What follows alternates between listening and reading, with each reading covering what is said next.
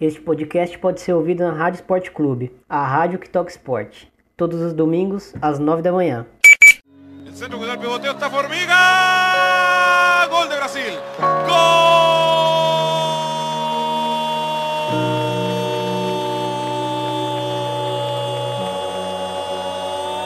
Gol de la campeona de la Copa América Femenina. Aparece en el segundo. Fala galera, eu sou Thiago Ferreira e está no ar o De Primeira, episódio de número 8. Ah, se você ainda não sabe, o De Primeira é um podcast do projeto Amplitude e ele trata sobre futebol feminino.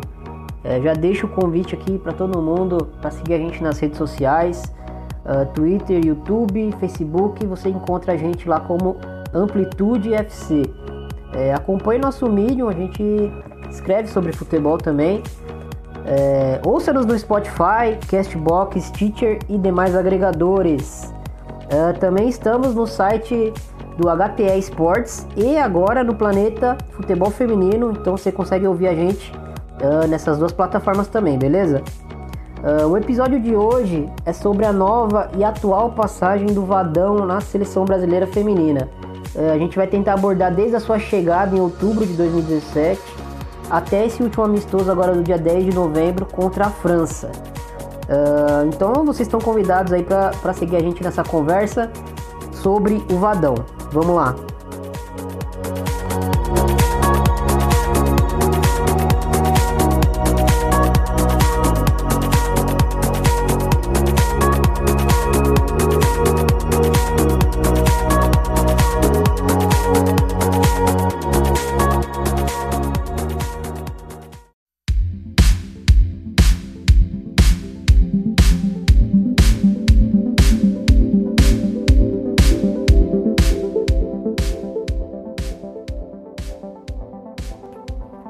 Bom, antes da gente entrar de fato no assunto Vadão, eu acho que é interessante a gente contextualizar o momento da, da transição ah, e entender como jogava a seleção brasileira, ou quais eram as ideias do, da Emily Lima, que é a treinadora que antecedeu o Vadão, para depois a gente entender qual foi o cenário em que o Vadão assumiu.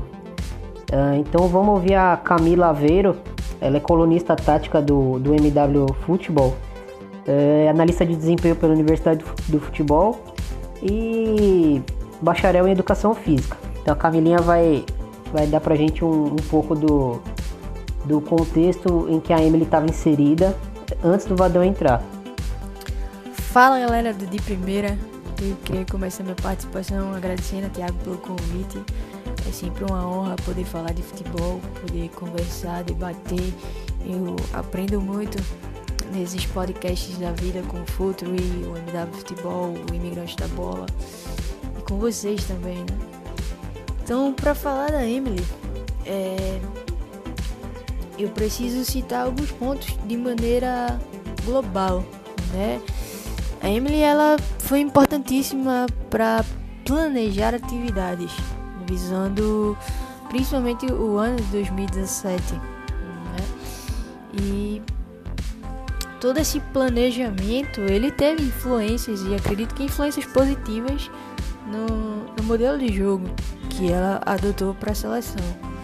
Ela fez um mapeamento do futebol feminino, já que os dados que haviam eram, eram continham mínimas informações de atletas.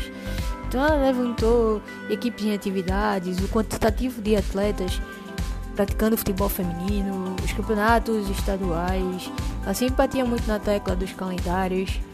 É, teve a participação na criação das convocações de, que foram divididas por regiões, por exemplo. Ela tinha um trabalho diário na sede da CBF e, e principalmente com, com um grande trabalho de scout, né, como, como eu citei anteriormente. E uma das coisas que eu mais gostava das ideias dela era essa integração que ela tinha como objetivo. Ela integrar as categorias de base com, com planejamento conjunto, sabe? Priorizando um plano de jogo, meio que estruturalizar a, a seleção para que as meninas não tivessem uma ruptura muito grande de modelo de uma categoria para outra. Eu acho isso extremamente interessante, principalmente se a gente pensar do lado de que é, é, é dado pouco tempo para as meninas treinarem com as seleções. Então, se faz extremamente importante uma continuidade de trabalho. E esses, esses pontos, para mim, foram pontos chaves, assim, desde que a Emily assumiu a seleção para poder entrar no modelo de jogo propriamente dito. Se a gente falar da parte tática, é, tem uma coisa que a Emily sempre falava que, é, independente do resultado, ela sempre batia na, em duas teclas, que era a parte de que as meninas elas tinham obediência tática dentro daquilo que a Emily pretendia que a equipe fizesse e que eles sempre tinham pouco tempo para trabalhar. Mesmo com pouco tempo, com todos os problemas de planejamento e afins, o jogo da seleção era um, era um jogo que a gente poderia citar que é um jogo atual, assim, um jogo que agrada a muitos olhos. Era um jogo propositivo, um jogo em que a seleção ela queria ter a posse da bola, construir as jogadas a partir do passe, né, dessa construção, de circulação, de apoios constantes, de jogadas de pivô, de triangulações. E um dos pontos é, fortes onde essa circulação ela ganhava progressão era pelo, pela exploração dos corredores laterais. Então sempre tinha muita triangulação pelos corredores laterais para a seleção tentar progredir pelo campo de jogo para tentar jogadas de finalização, a utilização da Marta no último terço de campo, ou seja, na, na parte é, próxima à meta adversária que se pretende fazer o gol. E na, na maneira defensiva da seleção, alguns pontos são muito positivos. É, é, a seleção, por vezes, se comportava defendendo com linhas compactas, com blocos médio ou até mesmo baixo, dependia muito também do adversário e da influência que o adversário exercia sobre a seleção. No jogo contra a Alemanha, por exemplo, é, a seleção se defendeu muito do meio campo para trás, com todos os meninos atrás da linha da bola. Então eram praticamente 11 se defendendo contra a seleção alemã. E isso mudava, mudava a partir do, do planejamento estratégico tático para cada jogo. Contra a Espanha, por exemplo, a Emily ela precisava que as meninas fizessem pressão na portadora da bola, no setor onde a menina tivesse. Então, onde a bola tivesse e na menina que tivesse com a bola, teria que existir essa pressão. Ou é, a seleção ia acabar se prejudicando muito, porque o jogo da Espanha é um jogo muito rápido, é um jogo de um ou dois passes. Então, óbvio que pelo pouco tempo de treinamento, aparecia espaço entre linhas, por exemplo, que foi bastante explorado pela seleção alemã. Mas mesmo assim, mesmo com algumas falhas defensivas em, em alguns jogos, é, a seleção apresentava padrões, ou seja, comportamentos que se repetiam e comportamentos que eram estimulados nos treinamentos da Emily para a criação do modelo de jogo.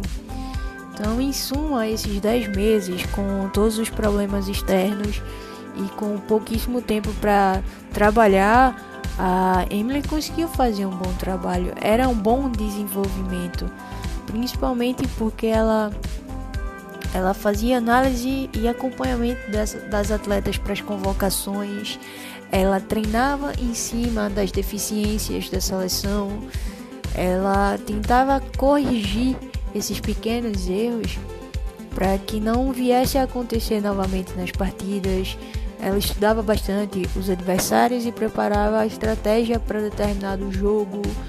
Então, é, você via que tinha uma preparação tática muito positiva. E a sua saída ela foi algo totalmente negativo, totalmente retrógrado para a seleção brasileira. Eu lamentei muito, sabe? A gente tinha uma boa chance de, de crescer na, com ela, né? Mas infelizmente o contexto hoje é outro com a volta do Vadão. Esses foram os principais pontos, assim, que para mim fizeram o trabalho da Emily ser considerado bom e ser tão e e fazer com que sua saída fosse tão lamentada por todo mundo. A Duane também contribuiu uh, com, com a visão dela sobre a transição da Emily pro Vadão. Uh, a Duane do Planeta Futebol Feminino e do Passa no DM, um outro podcast que fala sobre futebol feminino também. Uh, então vamos ouvir. Bom, tudo bem, gente? É, aqui é a Duane.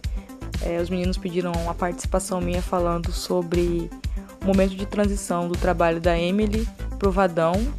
E eu tô aqui para falar para vocês. Bom, na verdade eu, é o seguinte: a Emily entrou na seleção com o intuito de implementar o seu estilo de jogo, que era um jogo mais ofensivo, né? Então ela fez algumas mudanças táticas na seleção, buscando a sua ofensividade, inclusive em derrotas né, que o Brasil sofreu, o Brasil jamais deixou de ser ofensivo no jogo, né, sempre buscando gol. Não que isso tenha sido vantajoso em alguns momentos, mas era o estilo de jogo que a Emily tinha. Quando a seleção fez a transição pro Vadão, que é o de volta pro Vadão, o Vadão tem uma filosofia diferente, é uma questão mais de tentar é, corrigir a defesa para posteriormente melhorar o ataque. Só que o Vadão ficou esse tempo fora da seleção, cerca de um ano, e ele não mudou sua estratégia e também quando voltou não conseguiu mais implementar o seu estilo de jogo dentro da seleção. Né? A primeira passagem do Vadão na seleção, é, apesar das críticas que nós temos, todos nós como comunidade do futebol feminino, ele conseguiu implementar um estilo de jogo que em alguns momentos era ruim, mas enfim, era característica dele como treinador. Já nessa segunda passagem, ele não está mais conseguindo implementar esse estilo de jogo, né? A gente não consegue mais perceber a seleção é, recebendo as orientações táticas do Vadão e colocando isso em prática. Você vê uma seleção perdida, que não tem marcação, não tem presença de meio campo, né? E não tem é, um ataque efetivo. Então são sucessivas derrotas da seleção com, com placares ruins e em que em momento nenhum a seleção conseguiu criar oportunidade de jogo, né, oportunidade de gol. Em nenhum momento a seleção é, é, buscou a vitória. A transição da Emily pro Vadão, é, aquele início, aqueles primeiros meses ali, a gente procurou, eu procurei re rever os vídeos para sentir alguma coisa de questão tática, mas mantei meu pensamento que tive na época. É, o Vadão voltou e não conseguiu em momento algum é, recolocar seu estilo de jogo. As primeiras partidas foram jogos com equipes com seleções de nível técnico mais inferior, mais baixo. Então o que, que acontece? Deu uma falsa impressão de que aconteceria alguma coisa em relação à questão tática da seleção, mas não aconteceu, né? Essa evolução tática e a seleção regrediu muito, perdeu a essência da Emily, né? Até porque é o treinador e também não recuperou a essência do Vadão. Então é uma seleção que é muito é, como é que eu vou poder explicar para vocês? Ela não consegue compactar o estilo de jogo, né? Não é um jogo compacto, é um jogo muito aberto. É, a questão tática, as jogadoras não se movimentam em harmonia, é uma movimentação perdida, não tem posse de bola, não tem troca de passe. O Vadão não conseguiu mais colocar seu estilo de jogo dentro do campo e em entrevistas ele repete sobre a questão do é, lançamento, né, que as jogadoras fazem aquela bola lançada nas costas da zaga, que nada mais é do que um chutão. Então a avaliação que a gente faz dessa segunda passagem do Vadão pela seleção, desde seu início, é que ele realmente não conseguiu de fato voltar para a seleção, né? É uma seleção que se encontra perdida, que não consegue encontrar um estilo de jogo e o futuro para a gente é bem desanimador e bem preocupante. Não defendendo a Emily, nem dizendo que ela foi muito melhor. Todos sabem que, né, quero deixar claro que, que eu sou fã da Emily, mas vamos fazer um adendo. A, Emily teve uma derrota de 6 a 1 para a Austrália. Qual foi o erro desse jogo? Ela procurar o gol até o último segundo. Tava 3 a 0, tá 3 a 1, 4 a 1. Tudo bem, devia ter segurado o time. Procurou continuar ofensiva. Então ela teve seus defeitos, mas aí ela errou dentro do seu estilo de jogo, que é a ofensividade. O Vadão tá errando sem conseguir colocar seu estilo de jogo, está errando por não fazer está errando por não implementar seu estilo de jogo. Essa transição, Emily Vadão, só levou a seleção do Brasil para trás. A gente regrediu perdeu é, nossas características de jogadores importantes, né, de ofensividade, e não conseguiu recuperar o nosso estilo de jogo da primeira passagem do Vadão. Bom, agora que a gente está contextualizado com a, com a transição da, da Emily para o Vadão, é, vou colocar aqui alguns números do, dessa passagem do Vadão. Uh, são 12 vitórias, um empate e 5 derrotas. Uh, essas derrotas são bem recentes, né? E 50 gols positivos, 19 gols sofridos, uh, 68,5% de aproveitamento. os números são bons, os números são melhores do que o desempenho que a gente vê em campo. e a gente vai avaliar isso aí, vai destrinchar isso aí uh, pra gente chegar até, até essa, essa conclusão, né? Bom, a trajetória do, do Vadão começou na Yongshuan Tournament, que é também conhecida como Copa CFA, né? Pelo menos é a descrição que está na, na página da, da CBF, uh, onde o Brasil foi um, um torneio de, de três jogos uh, com o México, Coreia do Norte e China. Uh, o Brasil estreou contra o México, uh, venceu por 3 a 0. Eh, depois jogou contra a Coreia do Norte, venceu por 2 a 0 e por fim empatou com a China no, no último jogo em 2 a 2. esse último jogo com transmissão, né? A gente conseguiu assistir e acompanhar um pouco. Os, os, os, dois jogos anteriores, infelizmente, a gente só conseguiu ver os gols é, porque foram na China e por algum motivo não foram transmitidos à época, né? Enfim, é, o Brasil, esse Brasil e China foi, foi uma partida onde o Brasil, apesar de, de, de ser um, um jogo até de, de, certa forma equilibrado, o Brasil conseguiu uh, nessa partida gerir bem a posse de bola. Uh, a Érica e a Andressinha jogaram de, de volantes nesse, nessa partida, né? Uh, a Adriana fez um, um, dos gols, a Marta fez o outro. Uh, a Marta jogando com, com, com liberdade desde de, de, desde a, de, que, o, que o Vadão assumiu. A, a Marta tem sempre muita liberdade para circular pelo campo e isso é até hoje uh, é um ponto positivo, né? Que a gente tem que ressaltar. Uh, enfim, mas assim, né, essa partida marcou bastante Uh, o Brasil criou bastante, bastante oportunidades de gols, uh, conseguiu ter a posse de bola e ter uma posse de bola com qualidade, né? Uh, trocar passes, conseguiu agredir.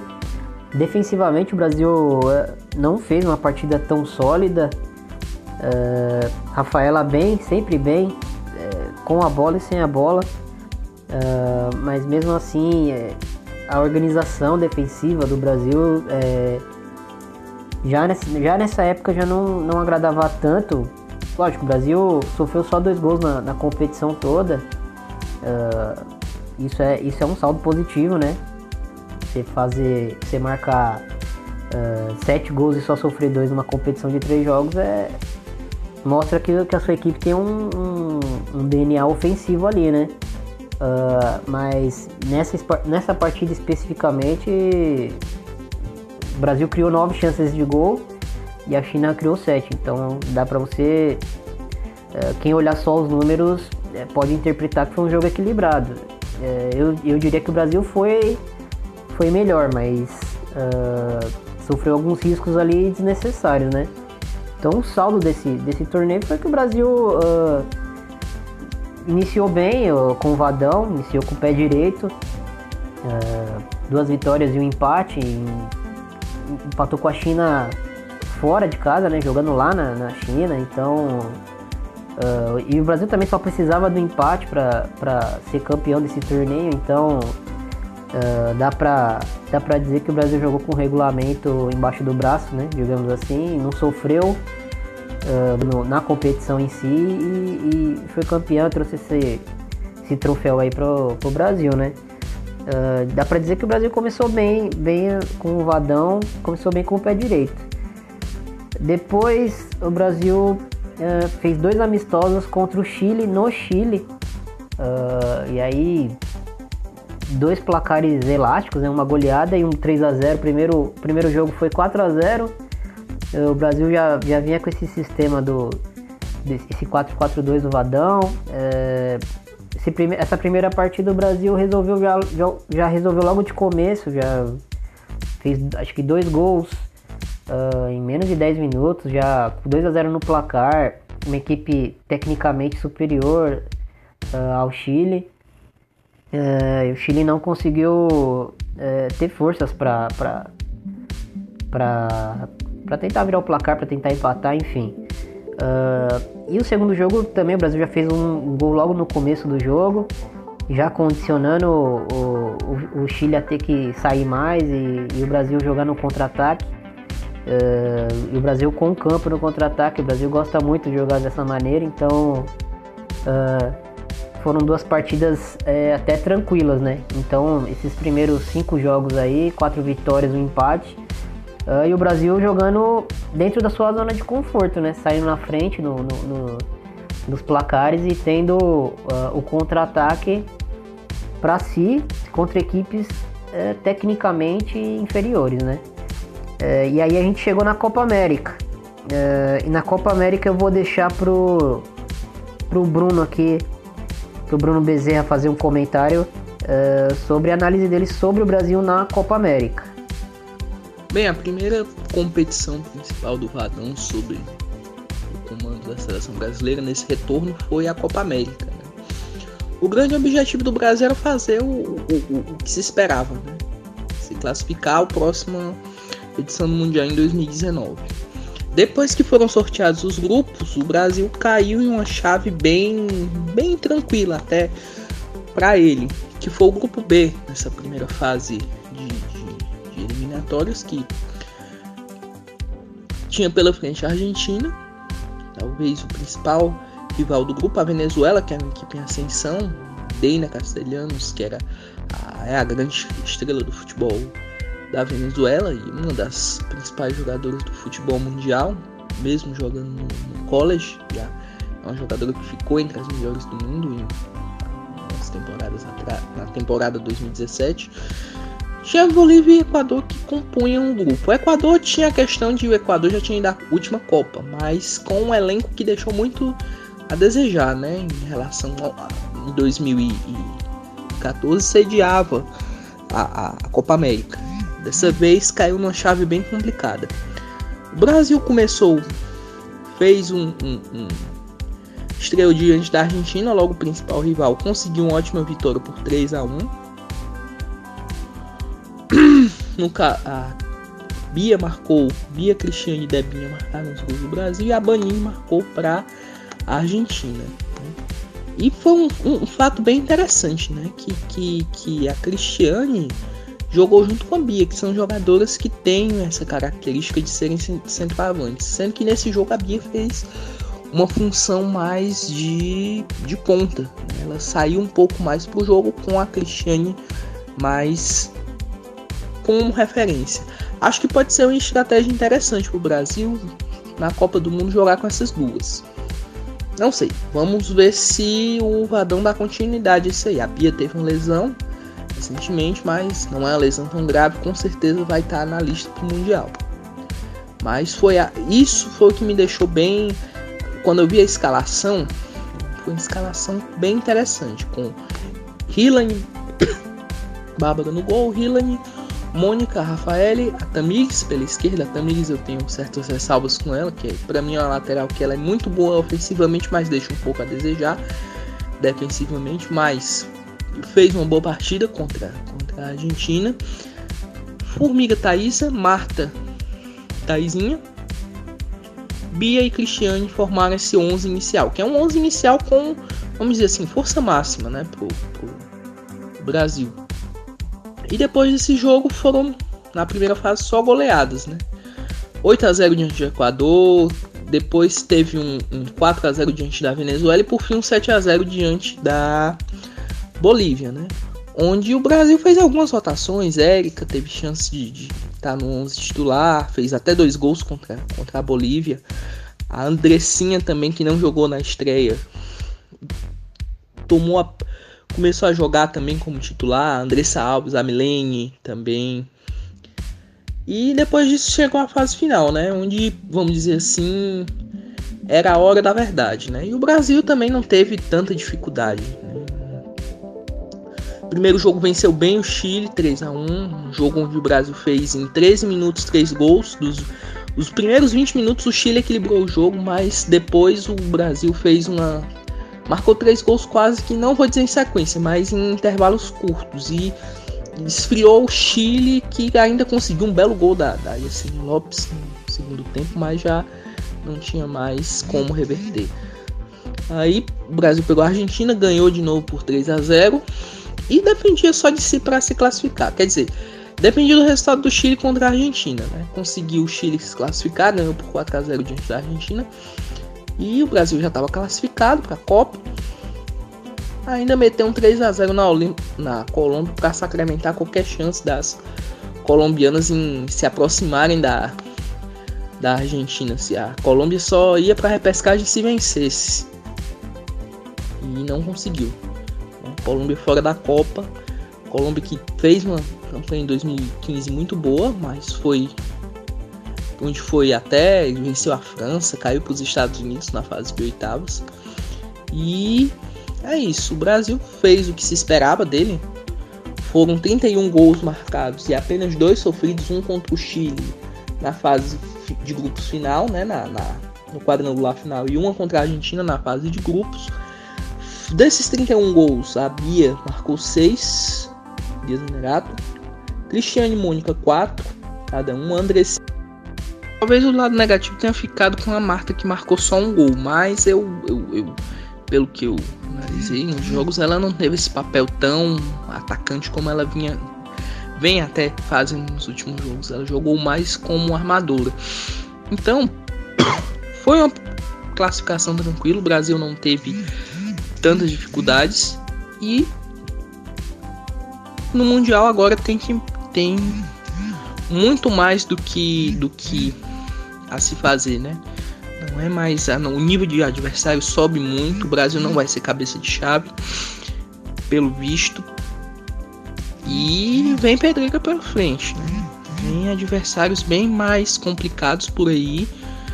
E nos últimos amistosos, o, o, o, desempenho não foi muito bom contra rivais já mais tradicionais, Inglaterra, França e Austrália também, vencendo a pedra no sapato do Brasil.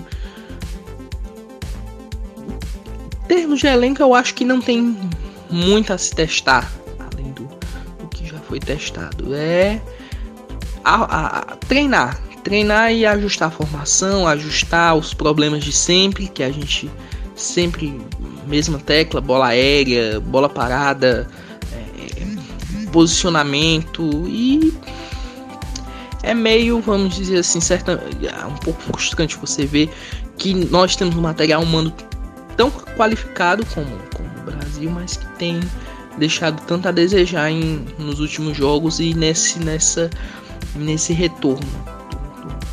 Vadão tem deixado muito a desejar aos olhos do torcedor. Bom, o resumo da Copa América foi de um Brasil é, dominador dentro do continente sul-americano. Uh, não tem muito, muito rival para bater de frente, não desmerecendo a qualidade uh, de Argentina, de, de Colômbia, uh, de Chile, mas não, o Brasil hoje não tem um, um, adversário à altura na América do Sul. Uh, isso é até um pouco negativo, né? Em termos de, de competitividade, uh, porque acaba sendo um fator que, que não ajuda o Brasil a, a subir de nível, né? Não ajuda o Brasil a, a evoluir. E aí chegamos ao Torneio das Nações, famigerado Torneio das Nações, onde, onde as derrotas uh, dessa segunda passagem do Vadão começaram a, a surgir, né? Uh, o Brasil enfrentou Austrália, Japão e Estados Unidos, três equipes uh, importantes hoje no cenário do futebol feminino. Uh, os Estados Unidos é referência, o Japão é uma referência histórica, é uma equipe que tem títulos relevantes e que está sempre flertando com, com o top 3. Uh, e a Austrália, que, que é uma equipe emergente, que, já faz algum tempo aí que, que vem mostrando que, que não tá para brincadeira, né? Digamos assim, é uma equipe que uh, chegou a um, a um, alto nível e, e, hoje bate de frente com as grandes. Uh, já ninguém mais tem muita dúvida sobre se a Austrália é, vai, que a Austrália vai, vai enfrentar em determinadas competições internacionais. A Austrália sempre engrossa uh, para as grandes, né? Uh, tem até um histórico da, da Austrália eliminando o Brasil em competições internacionais aí importantes. Enfim, então vamos, vamos é, jogo a jogo, né? Primeira partida o Brasil pegou a Austrália uh, e perdeu por 3 a 1 uh, Aqui eu acho que, que começa a ter um, uma, um, algo marcante começa a surgir aqui nessa, nesse jogo, que é o seguinte, o Brasil até então não, não sofria pressão no campo de defesa uh, na sua saída de bola uh, contra a própria China, mesmo jogando uh, fora de casa. a China não, não, não, preferiu esperar o Brasil, mesmo, mesmo o Brasil jogando fora de casa, a China preferiu esperar o Brasil na, na naquela competição que já foi citada e e o Brasil fez 2 a 0 fez 2 a 0 e aí sim a China começou a, a tentar pressionar o Brasil uh, no campo de defesa, não deixou o Brasil sair jogando. Uh, na Copa América, uh, nenhuma equipe, enquanto o placar no zero, nenhuma equipe tenta agredir o Brasil dessa forma, tenta pressionar o Brasil, porque todo mundo sabe a qualidade do Brasil. Uh, e em, em terras sul-americanas o Brasil é, meio que fica nessa zona de conforto. Mas ele chegando no torneio das nações, a Austrália foi a primeira e meio que mostrou o caminho para as outras equipes, né? Como enfrentar o Brasil de vadão. Uh, primeiro passo, não deixar sair jogando.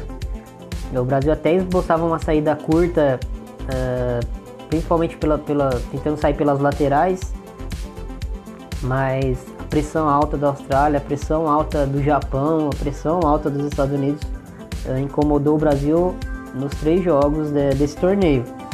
Então, voltando à partida, a Austrália ganhou de 3 a 1 o Brasil tentando também marcar, marcar mais alto, marcar mais forte.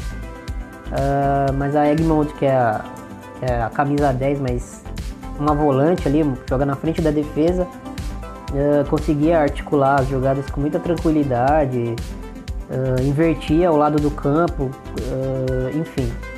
Ela foi uma jogadora, foi uma peça-chave para a Austrália nesse jogo.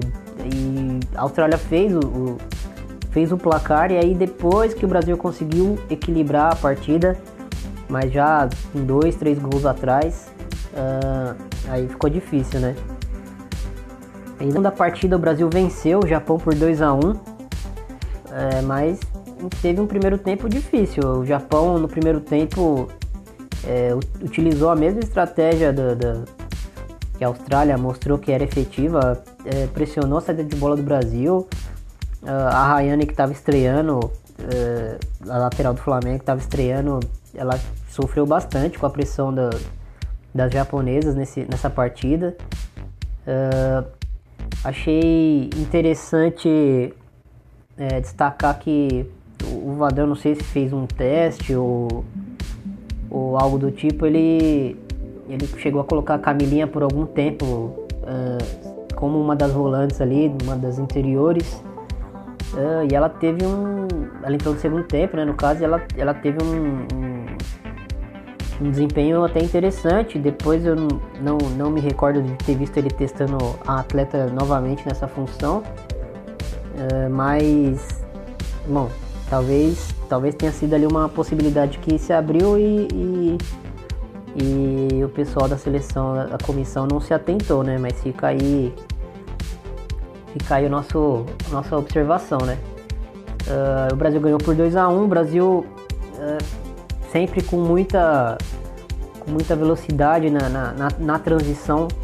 Uh, a partir do momento que o Brasil conseguia escapar dessa pressão inicial, uh, sendo, do, sendo de Austrália, de, de Japão, Então, quando o Brasil consegue entrar no terço final com, com as jogadoras que o Brasil tem, que são jogadoras de condução, velozes e, e, e, e de muito talento, o Brasil consegue criar perigo para qualquer equipe do mundo. O problema é gerar essa situação, entende? O problema é gerar essa situação. E a Austrália foi mais efetiva, conseguiu fazer o placar. O Japão não conseguiu. E o Brasil venceu essa partida por 2 a 1 uh, E aí, na terceira partida, o Brasil enfrentou os Estados Unidos e foi um baile, né? Foi um baile dos Estados Unidos. O Brasil não viu a cor da bola praticamente.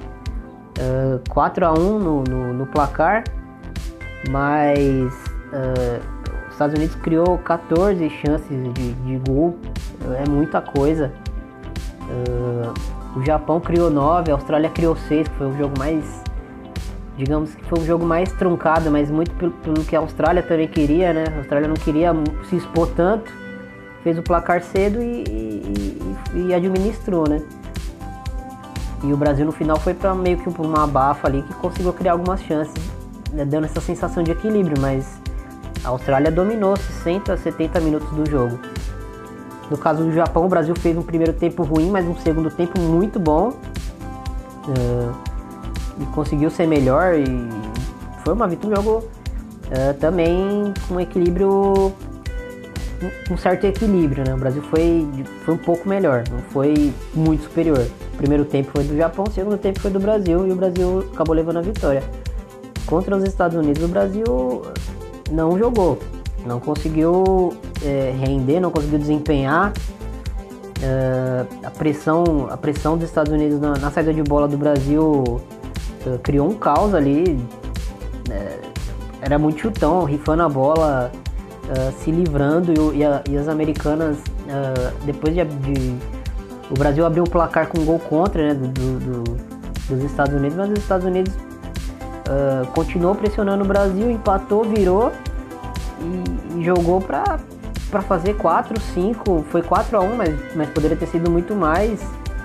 É, realmente foi, acho que foi a pior partida do, do, do da, dessa, dessa trajetória atual do, do Vadão na frente da seleção foi contra os Estados Unidos.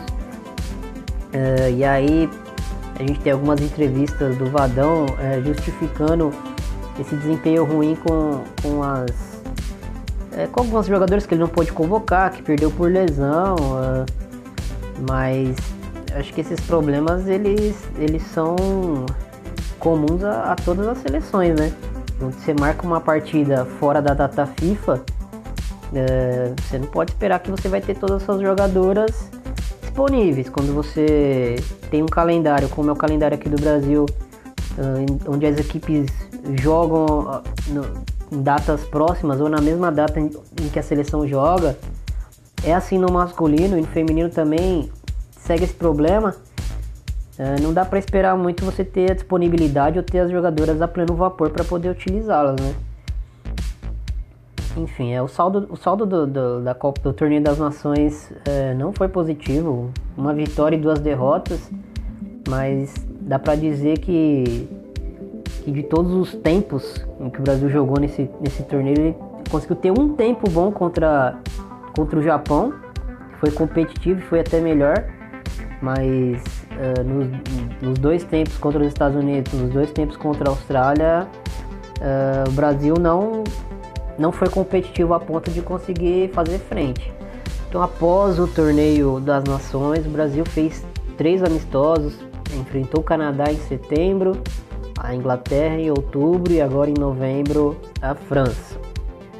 Uh, Brasil e Canadá foi uma partida marcada é, pela Ludmilla como titular. E é uma jogadora que está em alta no, no, Atlético de Madrid. É, foi bem, foi, se mostrou uma alternativa interessante ali para o ataque, é uma boa parceira em potencial para a Marta é, no comando de ataque, uma jogadora que, que, que, que é muito, muito rápida, fisicamente é muito forte, então ela e ela tem uma boa técnica, então ela uh, aprimorando essa, essa, a característica dela de, de finalização uh, com as duas pernas no caso, é, essa antecipação dela de, de ler a jogada e, e, e, chegar antes que a zagueira, porque ela tem, ela tem a, as capacidades físicas para para ter vantagem sobre as zagueiras. A reação dela é muito rápida, a velocidade dela é muito alta. Uh, se ela tiver essa leitura de, de, de conseguir antecipar as zagueiras uh, nos, nos, cruzamentos, até nos passes rasteiros, uh, ela vai conseguir ter uma vantagem ainda maior, né? Então esse jogo ficou marcado pela, pela participação da Ludmilla, jogou bem. Uh, o destaque negativo para mim foi André Salves jogando de, de, volante ali, não nem, nem, nem por culpa do atleta. Uh, André Salves, ela, na carreira dela, sempre foi uma jogadora muito, muito versátil. Uh, já jogou de lateral esquerda, já jogou de, de ponta. No Barcelona, inclusive, ela, ela joga uh, na ponta direita, né, geralmente. É, como ela é canhota, ela joga da ponta para dentro, cortando para dentro e, e, e, fazendo esse movimento, né? Uh, e ela jogou de meio atacante também, inclusive no Brasil, na França também ela teve um, um, um período de meio atacante. Mas volante, eu acho que já é já é começar a desrespeitar um pouco as características da jogadora, né? Ela não é uma jogadora uh, tão dinâmica assim de, de, de, de é, reagir tão rápido sem a bola. Uh, ela tem características hoje, ela tem características de, de atacante, né? De ponta. É uma jogadora que quando, quando a equipe perde a bola, ela, ela não tem essa dinâmica de, de, de, de se posicionar tão rápido, de, uh, de, de ler o, jogo defensivamente tão rapidamente. Isso aí é estímulo, ela é estimulada no clube a jogar de uma maneira e aí na seleção, em, em, em um amistoso, de você dar um, dois treinos, você tenta mudar a jogadora por completo para fazer uma outra função. Eu acho que, uh, independente da qualidade da, da André Saltos, que é um, para mim é uma jogadora com uma técnica absurda, uh, mas independente da qualidade da jogadora, uh, vai também da, da interpretar no comando de, de, de, pô, essa jogadora ela ela tem as características para fazer o que eu preciso, né? Determinada, determinada função em determinado setor do campo. É, veja bem, eu não sou contra testes, eu não sou contra mudar uma jogadora de posição, uh, mas eu acho que precisa ter uma coerência, precisa ter uma interpretação ali uh, de que a jogadora vai fazer isso. Que, o que André Salves pode te oferecer sem a bola defensivamente? vale a pena deixar ela na frente da defesa uh, com a bola, ela vai te entregar algo, lógico, ela tem um, um, talento absurdo, mas e sem a bola? Você enfrentando uma equipe tão forte como é o Canadá, o que, que ela vai te entregar sem a bola? Vale a pena? Vale o risco? Quem, quem tá ali próximo do setor dela dando esse, esse uh, dando essa, essa, esse respaldo para ela para ela poder estar tá ali centralizada na frente da defesa, entende? Então, assim, eu acho que esse tipo de, de, de questionamento que, que a gente tem que fazer quando a gente vê eh, determinadas situações, né? Então, nesse jogo, principalmente, eu achei negativo. E não, de novo, não por culpa do atleta, mas talvez ela seja uma peça que não se encaixe na, ali naquele determinado local. Uh, e o Brasil perdeu por 1 a 0 esse jogo, o Canadá jogou melhor. E aí chegamos ao Brasil Inglaterra. Uh, Inglaterra venceu por 1 a 0. É, esse, esse, jogo foi marcado pela poucos minutos da, da Carol Lelinha, ela estreou uh, e foi bem, estreou bem. Eu, eu até no, no podcast retrasado eu, eu, acabei citando a Carolyn como um dos, um dos, destaques da temporada e falei que ela era canhota e não, ela é destra.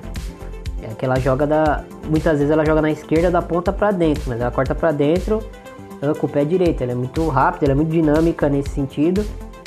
Uh, é uma jogadora interessante aí para ficar de olho. Uh, mas enfim, o ponto positivo foi, foi a, a estreia dela, porque até ela entrar na partida, o Brasil. a, a Marta se, se machucou nessa partida já no começo do jogo. E assim, independente da. Nesse, nessa partida, independente da Marta estar tá em campo ou não, o Brasil uh, tava muito mal, tava dominado pela, pelo, pela Inglaterra e foi assim uh, e foi dominado assim até, até o fim do jogo, né? Uh, a entrelinha do Brasil ali não estava não tava protegida corretamente. isso é um problema crônico que a gente vai, vai debater um pouquinho mais pra frente hoje ainda. Só que assim, nesse jogo você, você percebia que o Brasil não, não tinha. Uh, não conseguia proteger essa entrelinha, essa, esse espaço que fica entre as volantes e as zagueiras. Uh, o Brasil não conseguia defender bem, não conseguia proteger bem. Uh, e quando você enfrenta equipes do calibre de Inglaterra, de França, Estados Unidos, isso é mortal. Você não consegue ser competitivo se você não consegue proteger o setor mais perigoso do campo. Enfim, e pressão alta, o Brasil eh, tem por característica, como tem muitas jogadoras uh, velozes, uh, que tem essa, essa fisiologia né, de, de velocidade de agressividade, uh, me parece que o Vadão percebendo isso nas atletas, principalmente nas atletas de ataque e de, de ponta, ele tenta sempre agredir, pressionar alto, né, pressionar forte a saída de bola das adversárias, mas quando você tem uma entrelinha desprotegida, uh, essa sua pressão pode virar uma arma contra você, porque você sobe a equipe uh, de forma descoordenada tentando roubar a bola já no campo de, de defesa da adversária. A adversária consegue uh, escapar dessa pressão, entrar na sua, na sua entrelinha, no seu meio campo, seu meio campo protegido, e aí você vira um alvo, um alvo fácil para os ataques adversários, né? É, e foi o que aconteceu contra a Inglaterra. Foi só 1 a 0 a Inglaterra dominou o jogo. O Brasil, a partir do momento que, que saiu atrás, não conseguiu trabalhar a bola com qualidade para tentar criar as oportunidades necessárias. E foi só na entrada da Caroline mesmo que o Brasil uh, começou a, a, incomodar a Inglaterra nessa partida. E aí chegamos à última partida do Brasil em 2018, que é Brasil e França. Uh, 3 a 1 para a França. Uh, o Vadão aparentemente mudou o sistema, ele vinha jogando com, num 4-4-2 ali uh, bem, bem evidente, bem aparente. E nessa partida ele, ele veio com, com 4-3-3, né? Ou dependendo da interpretação, 4-1-4-1. Uh, mas enfim, ele botou a Andressinha numa posição que, que me agrada muito, que é na frente da defesa, uh, trabalhando essa saída de bola. Ela tem muita qualidade para sair, para fazer isso. Ela precisa ser estimulada mais para fazer isso. Uh, e o Brasil tentou pressionar alto a França como, como de praxe, né? Mesmo em jogos grandes, o Brasil não se acovarda. O Brasil tenta, tenta bater de frente com as equipes. E com a, com a Adriana Maga pela direita ali, o Brasil conseguiu é, recuperar umas duas bolas perigosas. É, que infelizmente não se converteram em gol, mas os problemas crônicos do Brasil continuaram. E nessa partida o, o Brasil sofreu muito pelos lados do campo, uh, principalmente pelo lado, pelo lado esquerdo do, do, da França e direito do Brasil. No lado esquerdo do Brasil jogou a André Salves, ela foi deslocada de, de para lateral esquerda, que é uma posição que ela já jogou historicamente, na, até na seleção brasileira, mas aqui há muito tempo ela não, não exerce, né? Uh, e também nunca foi o forte dela esse lado defensivo. Uh, foi muito agredida ali, mas é, até curiosamente não foi o lado do Brasil que sofreu mais com, com, com a França. E, e sim com, com, foi o outro lado, o lado direito, né? Da Letícia Alves, que é. Da Letícia Santos, desculpa, que é uma lateral muita qualidade, muito ofensiva, mas que defensivamente ela também precisa um suporte. Eu acho que, que é aí que está o problema do Brasil, né? é, você tem esses lados do, do, do campo uh, sendo agredidos por uma equipe com tanta qualidade como é a França, uh, você precisa dar um suporte para essas jogadoras que estão ali no, né, né, para esse, esses setores não se tornarem o, o elo mais fraco do, do, da equipe, né? E, enfim, entre linha e os lados do campo, e o Brasil sofreu mais uma derrota, mais uma vez foi dominado. Uh, a França fez uma partida é, do tamanho do, do, das jogadoras que estavam em campo ali, não, não sofreu muito contra o Brasil e criou, criou 11 oportunidades de, de gol. Novamente, o Brasil sofrendo mais de 10 oportunidade, oportunidades de gol por jogo contra equipes top do, do mundo. É, não dá para chegar na Copa do Mundo é, sofrendo isso, né? É, então, assim, entrando na, na reta final mesmo do, dessa conversa, uh, onde a gente quer chegar aqui não é, não é crucificar o treinador, culpar uh, CBF, culpar os atletas, uh, atenuar. A, questão é, a questão é debater mesmo. Uh, o Brasil, para mim, é visível, não sei a opinião de quem, de quem tá ouvindo. Uh, o Brasil vem, no, tem, vem tendo uma queda de desempenho, uh, não só por enfrentar equipes mais fortes, mas você percebe que, que por exemplo, na, no confronto contra os Estados Unidos, contra a Inglaterra e contra a França, por exemplo, o Brasil ele já não está sendo mais olhado com aquele respeito uh, de outrora, né? De uma equipe, vamos enfrentar uma equipe de igual, né? Lógico que existe o respeito, mas uh, a França vem enfrentar o Brasil, bota a bola no chão e começa a trocar passe, uh, empurrar o Brasil para trás. A Inglaterra faz a mesma coisa, os Estados Unidos faz a mesma coisa e, e aqui também não é questão de orgulho, de ego, não é nada disso, é olhar o, o, a trajetória mesmo da, da, seleção a partir do momento que o Vadão assumiu, uh, tentar ver os pontos fracos, os pontos fortes, uh, melhorar os pontos fortes, uh, atenuar os pontos fracos e, e, e, tentar chegar competitivo nessa, nessa Copa do Mundo, que é o que parece que não, que não vai acontecer. Claro, ainda tem um período é, interessante aí para o Brasil se preparar para a Copa do Mundo, mas avaliando uh, jogo a jogo, como a gente tentou fazer aqui, uh, a gente percebe que o Brasil tem, tem coisas boas, lógico que tem. Uh, eu gosto, eu particularmente, gosto muito de ver a, a, a, liberdade com que a Marta joga em campo. ela é nosso expoente técnico, né? Ainda é nosso expoente técnico. É a jogadora que, que, que a gente espera que vá decidir os jogos. Lógico, ninguém ganha nada sozinho mas ela é a jogadora que, que pode mais contribuir nesse sentido. Uh, eu sinto ela muito confortável em campo nesse sentido. O problema é que o Brasil coletivamente não, não consegue é, equilibrar os jogos ou ter uma proposta de jogo que, que deixe todas as jogadoras confortáveis dentro de campo e que deixe a equipe competitiva dentro de campo contra essas equipes mais fortes, né? Que a gente que foram nesses últimos jogos da seleção brasileira. Uh, eu acho que o Brasil, uh, por natureza, tem jogadoras assim do, do meio para frente, jogadoras com muita qualidade, uh, com poder de, de, de decisão interessante e com uma, principalmente com capacidade de drible e de condução de bola nesse último terço. por isso eu não, eu não descarto quando eu, quando eu imagino que um treinador, uma treinadora assuma o Brasil uh, pense em, em, ter um jogo mais direto, eu não vejo problemas porque eu vejo muitas jogadoras que se encaixam com essa característica de jogo. Uh, o problema é você conseguir encaixar as peças e fazer uma equipe coesa, né? Por exemplo, o, fazendo uma comparação, uma comparação com o futebol masculino, né?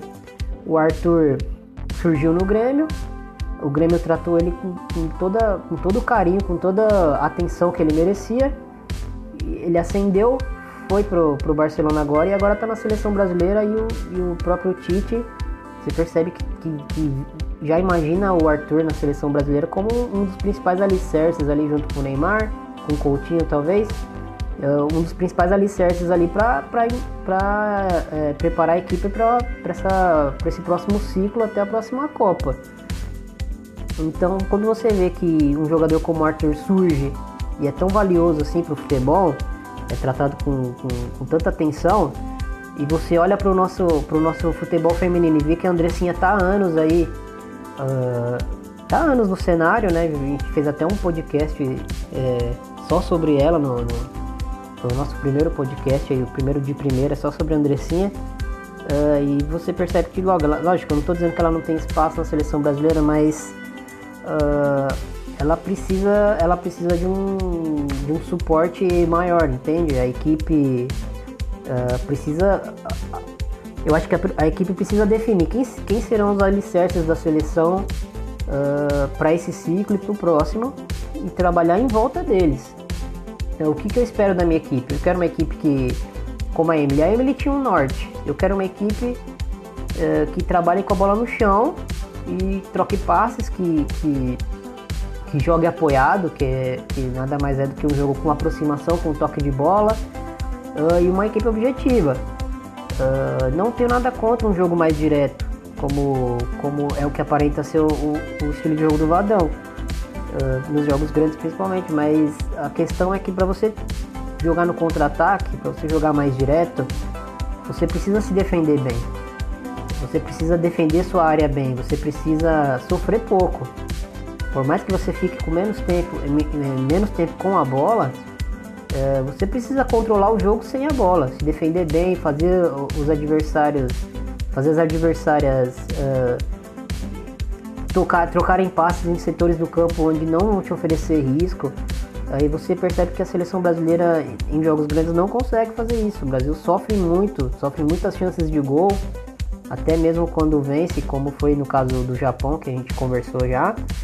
É, o Brasil sofre chances demais de cria, o adversário cria muitas chances de gol contra o Brasil eh, e isso acaba virando um problema né, que, que já está se, se, arrastando aí a, a, a, uns 7, 8 jogos. Uh, a transição do Brasil eu acho positiva, ela é, é uma transição muito rápida quando o Brasil consegue uh, acionar essas jogadoras de lado, as jogadoras de frente, uh, as atacantes de, de com a bola no pé de frente pro jogo, com espaço para carregar a bola, seja no mano a mano, seja 4 contra 5, 3 contra 4, então, a brasileira tem esse recurso do drible, tem essa velocidade, ela uh, consegue sair coisas boas, né? Mas a questão é, é os processos até é, que, essa, que, esse tipo de situação se desenhe. Né? É, esse que está sendo o principal problema do Brasil do Adão hoje, é, além dessas questões defensivas. Uh, a gente já teve um, um, podcast que a gente falou bastante da seleção é, e a gente falou muito da, da, da, da, bola parada brasileira, defensiva, né? E continua sendo um problema. Uh, independente do, das jogadoras uh, que estão em campo, o Brasil precisa, primeiro, saber como é a bola, a bola parada ofensiva dos adversários e depois saber como neutralizar, ter uma forma de, de de uma forma padrão de, de se defender, uma forma um pouco mais flexível para se adaptar a algumas situações que, que o adversário vai oferecer. Uh, se ficar todo mundo marcando no mano a mano, qualquer jogadora do, do, do adversário que, que tentar impedir ali um, um, um encaixe de marcação na, área, uh, já vai gerar uma possibilidade de uma boa cabe cabeceadora chegar em, em, em velocidade uh, e numa condição favorável para cabecear essa bola no gol. É um exemplo. É, o Brasil não, não adianta marcar só no mano a mano e, e uma jogadora em cada trave e ficar esperando que, que, individualmente as coisas vão se resolver. Futebol, bola parada no futebol já, já evoluiu bastante uh, e, e, é um trabalho coletivo também. Uh, precisa ter jogadoras ali para bloquearem uh, essas jogadoras que vêm lançadas para a área precisa saber é, com mais detalhes como bate a, a jogadora que está cobrando o escanteio, a falta ali, lateral, é, qual a característica que ela tem, se ela bate essa bola mais no primeiro pau, se ela bate mais no segundo, se ela bate com muita curva, se ela, se ela bota essa bola forte, se ela bota essa, essa bola mais alta para cair é, em determinado lugar da, da área. Enfim, essas questões são importantes também, principalmente no, no Mundial, onde bola parada vai decidir jogo. Uh, acho que essa questão da entrelinha a gente já falou bastante, mas é, sempre vale, né? Eu, como falei, sou um defensor da Andressinha ali na frente da defesa de regista, mas o sistema precisa é, privilegiar a, essa jogadora para que ela consiga exercer essa função, porque não adianta você botar uh, a Andressinha na frente da defesa é, e colocar a Formiga e a Raquel, como foi nesse último jogo, fazendo um trio de meio campo ali, a Formiga e a Raquel uh, tendo que correr atrás da, da, de jogadoras ali do, da França que são mais, mais ágeis, mais dribladoras e que vão vão fazer estourar o problema na Andressinha de qualquer jeito, entendeu? É, felizmente, eu acho que, que o principal problema do Brasil tá nessa substituta da Formiga. É, não que a Formiga não, não, não tenha mais bola para jogar na seleção, ela tem, mas ela já, hoje ela já é uma jogadora que joga mais de uma forma mais cadenciada, ela já não tem aquela imposição física de outrora. Uh, e é uma jogadora inquestionável ainda, né? Se ela, se ela tá no, no, no PSG jogando a bola que ela tá, disputando Champions League, uh, enfim, não tem, não tem o que falar sobre ela, mas é a questão das características, né? Se você tem a Andressinha e a Formiga, que são duas jogadoras que hoje cadenciam mais o jogo, você precisa de uma, de uma, de uma jogadora ali perto do setor delas mais, mais física, mais intensa, mais ativa para equilibrar essas questões né, defensivas. Para as laterais a mesma coisa. Uh, você, o Brasil não, não forma, é, historicamente, o Brasil não forma é, laterais defensivas ou mesmo laterais base, né? Que são aquelas laterais mais, mais. são defensivas ou são mais equilibradas, né? O Brasil geralmente tem essa característica de formar jogadoras uh, laterais que tem muita velocidade e são muito agudas, muito, muita força física, mas ao mesmo tempo muito ofensivas, né? Que é o caso da Letícia, que é o caso uh, da, da Fabi Simões, uh, enfim. Uh, o Brasil precisa encontrar uma forma de, de, de, de, de equilibrar essa linha de quatro ali, seja alternando com, a, com as laterais uh, no, no, campo ofensivo, mas também colocando jogadoras próximas ali do setor delas, onde, onde as coberturas vão ser bem feitas e, e, bem treinadas, né? Uh, eu acho que, que o Brasil defende muito mal os lados, pelos lados. É, só no, a defesa pelos lados do Brasil só não é pior é, do que do que a entrelinha que a gente também já falou a exaustão, né? Uh, que é um problema sério. Percebo que o Vadão ele, ele detectou os problemas da seleção. Uh, talvez ele não esteja conseguindo encontrar a solução, né? Vi ele testando, uh, como a gente citou, testou Andressa Alves por dentro, por um, por um, por um tempo contra, contra a Austrália, testou a Camilinha. Uh, só que, aliás, contra o Japão, testou a Camilinha e ela até foi bem. Mas, assim, é, talvez o problema não seja nome, talvez o problema seja o sistema, talvez o problema seja a, a forma como, como o Brasil está se organizando para se defender. Uh, eu, eu, eu gosto da ideia de o Brasil pressionar alto. Eu acho que o Brasil tem, tem jogadoras para tal, mas Uh, quando você pressiona alto, o bloco todo sobe uh, e você precisa ter pelo menos uma zagueira veloz, porque provavelmente uma bola ou outra o ataque adversário vai, vai escapar e você vai ter um confronto ali no mano a mano. Uh, e você também precisa ter essa entrelinha mais compacta, jogadoras mais, mais intensas ali por dentro, pelo menos uma ou duas jogadoras por dentro mais intensas para para fazer esse passe, esse passe adversário sair quebrado, não sair tão redondo como, como vem acontecendo. Né? O Rafael do Planeta Futebol Feminino também é, mandou pra gente um áudio uh, dando as impressões dele dessa passagem do Vadão, uh, falando se ele acha que o saldo é positivo, negativo, enfim. Uh, vamos ouvir. Olá Thiago, olá galera do Amplitude, olá galera do programa de primeira que dá para fazer desse paralelo do, do Vadão, até para que a gente possa compreender o momento que a seleção vive justamente o declínio que a seleção tem técnico. Se a gente pensar na primeira passagem dele, onde, pasmem, né, um dos pontos fortes, ainda que não fosse ideal, era a defesa. E hoje a gente vê a defesa aí é, sofrendo bastante, né, sobretudo nos jogos com as equipes mais qualificadas. Então a gente vê um declínio partindo daí, partindo do, do setor defensivo e aí já volta né, para o meio campo e ataque, setores que com o Vadão realmente a gente não teve muita inspiração. Isso fica claro em qualquer um dos momentos que o Vadão dirigiu a seleção. Não teve um jogo, pelo menos que eu lembre agora, que a gente falou assim, nossa, né? A seleção desempenhou um excelente trabalho é, tático, enfim, vimos partidas que o Brasil ganhou, sobretudo as seleções menos expressivas. Hum, talvez o jogo contra os Estados Unidos em 2015 no, no torneio do Brasília foi um exemplo, mas ainda assim, né, foi mais uma questão de abafo. O torneio também não era tão prestigiado assim, mas dá para contar nos dedos, se é que dá para contar, se é que tem, aliás, é, as vezes que o Brasil ganhou e convenceu. E aí nessa nova passagem do Vador a gente vê isso muito claramente. Uma seleção extremamente bagunçada, uma seleção sem inspiração nenhuma, é, atletas que, que sobram qualidade e não estão rendendo. É, enfim, a gente vê aí um, um regresso, né? Se a gente pensar é, na, na era Vadão, tanto da primeira quanto da segunda, a gente vê um grande regresso aí, e o que preocupa, obviamente, para 2018. O Brasil pode chegar a 2018, fazer dois, três amistosos, melhorar a seleção e, e lutar por título? Pode.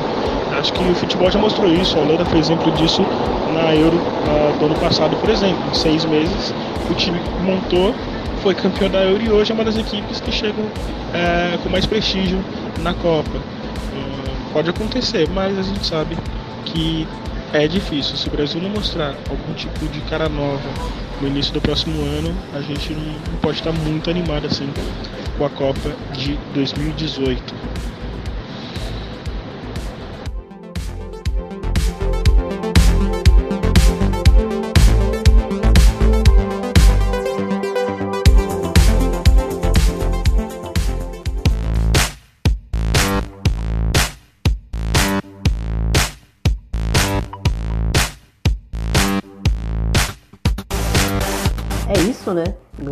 Agradecer aí todo mundo que, que mandou uma contribuição pro, pro podcast hoje, é, que participou. É, Camilinha, mandar um abraço pra Camila, um abraço pra, pra Duane, um abraço pro Bruno, que, que a gente não conseguiu é, se organizar para gravar essa semana juntos, mas ele fez questão de mandar um áudio. E um abraço pro Rafael também, que, que contribuiu com a gente aí mais uma vez. Uh, tem novidades sobre o projeto, sobre o Rafael, que no próximo episódio a gente vai, que vai soltar.